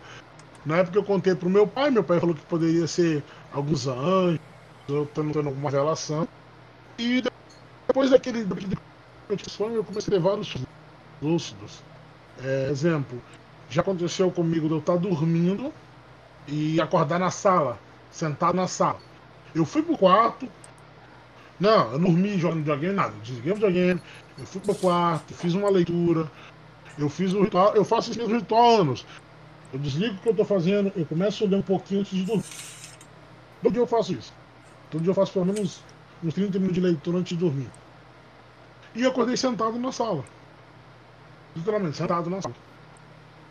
E a porta do meu quarto estava fechada, normal, tudo tudo negócio. E uma outra vez que me deu realmente um cagaço, eu morava num apartamento e eu acordei de novo para fora, sentado num sofá. E tipo, com um povo meio, meio perdido. E eu tive que chamar, eu tive que terminar de dormir na sala, porque no outro dia eu tive que chamar o, o chaveiro porque eu tranquei a porta do meu quarto. Eu sempre tranco a porta. Quando eu, sempre tranquei a porta do quarto quando eu vou dormir. É, questão de bandidos, roubar, rouba sala. Não me dá minha vida. Então eu sempre tranquei mesmo, o hábito. É, minha esposa fica até brava, porque eu entro no banheiro eu viro a chave até hoje. Tudo que eu entro aqui eu viro a chave. É no automático. Já entro trancando já. Pô, isso era um hábito que eu queria eu ter, viu? E eu, eu tive que chamar o chaveiro do meu quarto. E a pergunta do chaveiro foi: trancou essa porta por dentro morando no décimo andar? É. Eu falei. Eu falei com ele assim. Era o que eu tinha falado foi que eu tinha perdido a chave, né? Quando ele abriu, é, derrubar o miolo, a minha chave estava pendurada por dentro. E eu estava fora do quarto. E isso foi algo que me deixou. Tipo, eu ainda. É, não sei se vocês. Eu tenho um horário específico. Acontece muito isso comigo. É, entre 3 da tarde a 5, eu escuto como se fosse uma. É como se fosse um, um sinal de internet conectando dentro do meu ouvido. Eu escuto há anos. É. Mas, Também escuto. Também ah, escuto. Não, eu, fico, entendo. Eu fico achando até que horário. ou alguma coisa assim. E é no mesmo horário, sempre no mesmo horário. Sempre entre as 3 e as 5 da tarde. Eu, então eu nem me incomodo mais com barulho. É sempre esse horário. Eu, eu escuto isso aí. E para finalizar, que foi quando eu tive um sonho, é, isso já tem um pouco mais de dois anos que isso aconteceu. É, eu estava no sonho, né? Sonho lá. E de repente eu acordei, né? questão daquele negócio você pega o controle do sonho. Eu olhei para baixo. Quando eu olhei para baixo, meu corpo estava deitado numa tábua. Ué. Como se fosse uma maca. Olhei pra baixo, olhei pro meu corpo. Porra, ele devia aquele negócio. O que eu tô fazendo? E tinha, e tinha como se fosse médico mexendo no meu corpo. No sonho. Nisso, quando eu, eu. Eu assustei com aquilo, né? Aí eu assustei. Eu lembro que por dois, tipo, milésimo de segundo, eu tô todo arrepiado. Milésimo segundo eu abri o olho. Quando eu abri o olho, eu vi aquela luz de, de justamente de hospital na minha cara. Caralho, Eu- velho, eu- eu, arrepiei eu- aqui eu- agora. Quando eu olhei aquele negócio assim de. A luz, no tipo de. Você tá num negócio de cirurgia, eu me debati. Quando eu me debati, eu acordei, eu levantei. Ou seja, tipo, eu acordei do sonho dentro É. do sonho, entendeu? Eu Aham. acordei assim, eu levantei. E com refluxo, com gosto de vômito na garganta. Cara, e aquela respiração ofegante. E aquilo foi. Cara, eu fiquei muito mal. É. Eu não conseguia dormir depois disso acontecer. Então, cara, eu acho que essa sua história aí acabou de despertar umas memórias que eu tinha meio que apagado, porque eu tô chorando aqui, velho. Foi muito, foi muito ruim. Foi tipo uma sensação péssima, tipo. Era como se tivesse alguma coisa na minha garganta, sabe? Aí expresso, tipo. E deu esse refluxo, cara, foi horrível, muito horrível. É, velho, te falar, eu tenho, eu tenho umas, umas experiências, sim, mas que não. Tipo, tá apagado da minha mente, tá ligado? E eu só sei que, umas, que esses negócios aconteceu mais ou menos, porque eu lembro o que aconteceu antes e o que aconteceu depois. E o tempo ali no meio tá desaparecido. Eu lembrei isso mesmo porque a gente começou a acabar conversando é, durante o dia, né? E falando, eu, tipo, você começa a ter com esse tipo de coisa, você apaga da memória. Eu não fico com esses traumas na memória. Sim. Aí eu lembrando assim, eu falei, caramba, cara, tem tanto tempo. E eu vou fazer só um disclaimer rapidinho aqui pra contar um negócio. Só pra dar um- uma notinha. Ah, no próxima gravação que a gente fizer, eu vou contar uma história de poucos meses atrás. Eu tenho, ó, eu tenho relatos de mais pessoas. Eu tenho relato de 13 Ué? rádios. 13 rádios Caralho. que perdeu o sinal. 13 rádios que perdeu o sinal. A minha esposa, que o meu celular travou, travou. O celular entrou em curto, travou. O celular travou. Isso aconteceu em São Francisco do Sul, em Santa Catarina. Lá, é- cara, passou uma nave tão gigantesca em cima da cidade. E eu tava tirando foto. Eu vou, eu vou até aproveitar que a minha esposa, ela conversa, ela entra, assim, só pra dar uma participaçãozinha rápida quando eu for contar isso. Eu tava tirando foto pra ela. É da, da cidade, que é Porra. cidade histórica, né? São, pra que, só pra quem não sabe, São Francisco do Sul é a segunda cidade mais antiga do Brasil. Primeiro lá na Bahia, lá e depois São Francisco, que é Porto. São os dois portos do Brasil, os- o mais antigo. E cara, eu tava tirando foto assim da frente da igreja e de repente eu peguei a imagem assim, ó. Eu tava te- tentando focar, né? De repente só vi aquela luzona passando assim. Eu baixei o celular e vi, cara. Era gigantesco passando. Eu peguei o celular, meu celular, tipo, é como se é, entrasse em chiado de TV, sabe? A imagem distorcer. E tipo, eu não conseguia ligar pra ela.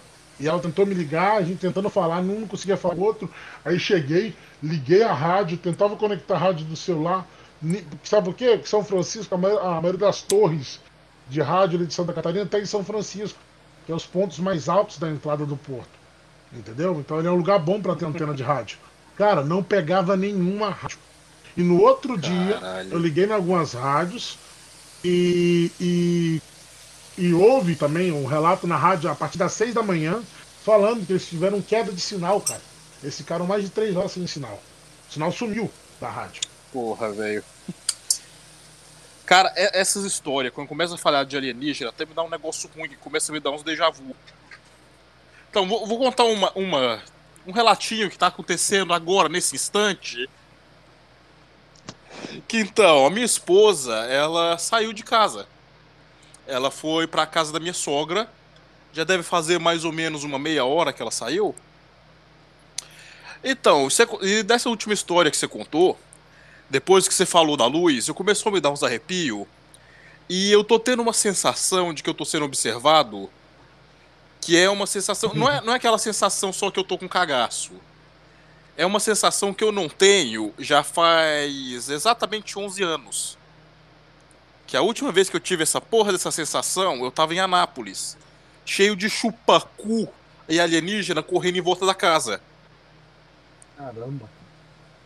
Porque eu tento não contar muito as histórias de, de Anápolis, a- a- as tretas com os alienígenas, porque é tudo mais ou menos a mesma coisa. É, apareceu um ou dois ET, e eles estão tentando entrar na casa, e eu tô trancado no banheiro com meu facão.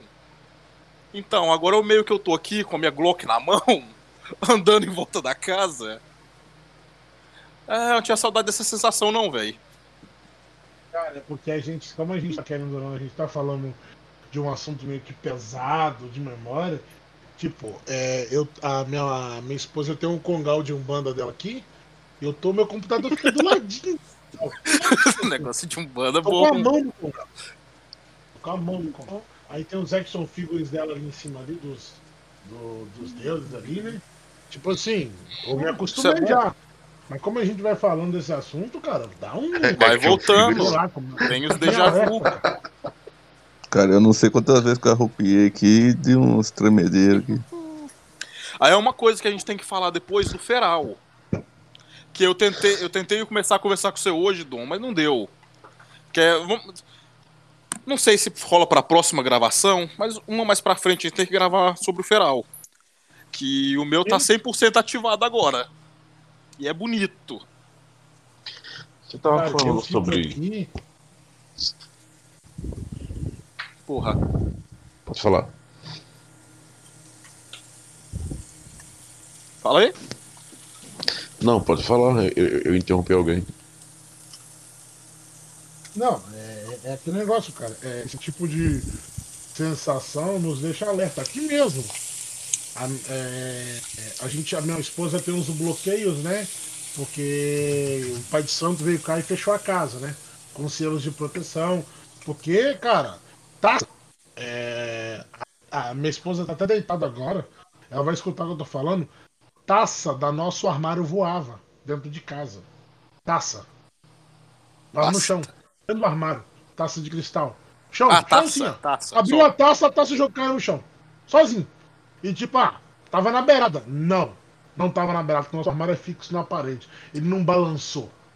E caiu, entendeu? Não foi no balanço. Ela abriu a porta, a taça voou. Isso é Ela foda, simplesmente velho. voou assim, passou perto e caiu no chão. Quando você falou Não, é- sobre sonho. Ah tá, pode falar. Não, pra falar, pra falar. É Fala aí, cara. do que já aconteceu aqui já. É, então, você tava falando sobre sonho. Esses dias eu tava. é, eu, eu, tipo, eu, eu tava dormindo, né? Eu acordei e eu fiquei sem saber o que era. Só que eu não tive medo, mas eu sabia que aquela coisa não era humana. Não, não ser, não ser humano morto, nem, nem, nem vivo, tá ligado?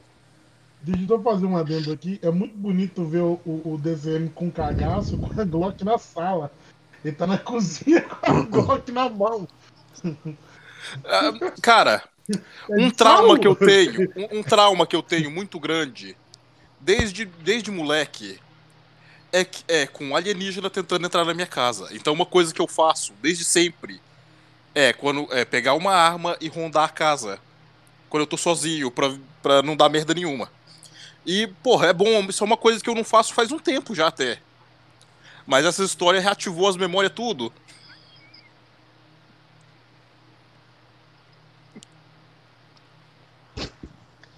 Mas é, é dá, querendo, quem tem experiência. Ah, antes de você terminar aí, deixa eu só fazer um adendo, rapidinho aqui, que é coisa de 10 segundos. Ah, lá em Ah. Valadares tem, um, tem, uma, tem uma nave, né?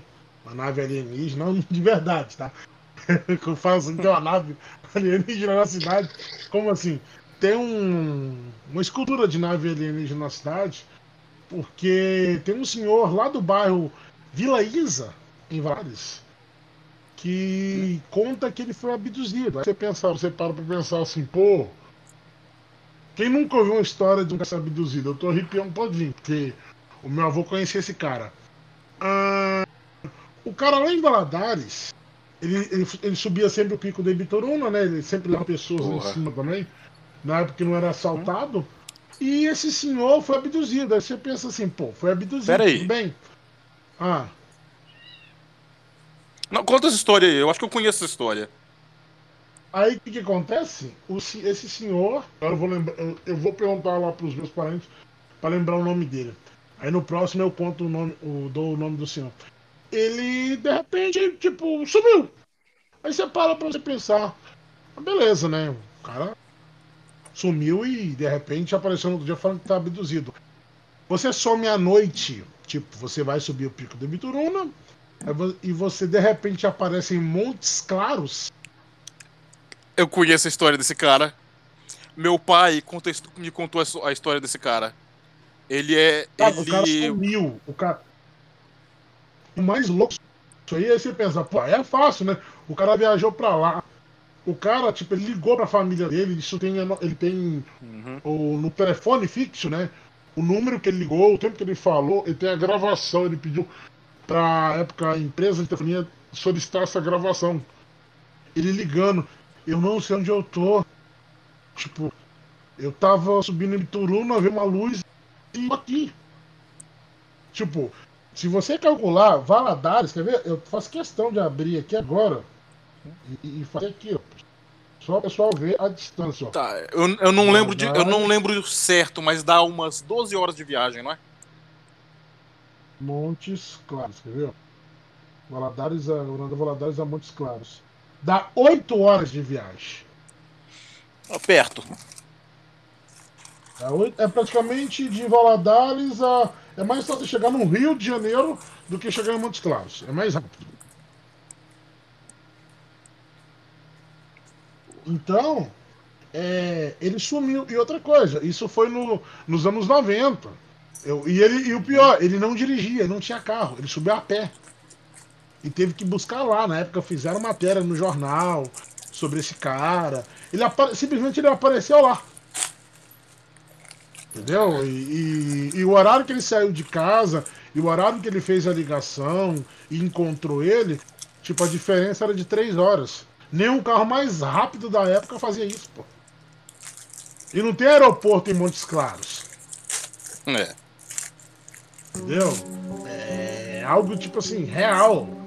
E, eu, e tem até um. Você sobe o pico do. Eu subi muitas vezes o pico do Vitoruna é, quando eu era moleque. E, cara, é um lugar que você, você vê muita coisa sinistra. Cara, eu, que, eu queria ter ido, eu queria ter ido no pico do Ibituruna. Mas não, eu só tive uma oportunidade de subir e meu pai não deixou. Depois eu nunca mais voltei pra Valadares, velho. É, é ruim, né, cara? Perder uma experiência incrível.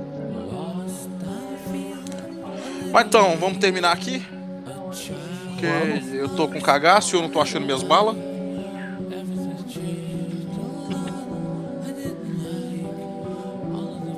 Então, quer dar seu adeus aí, Atena? É, então, adeus, pessoas que eu não conheço.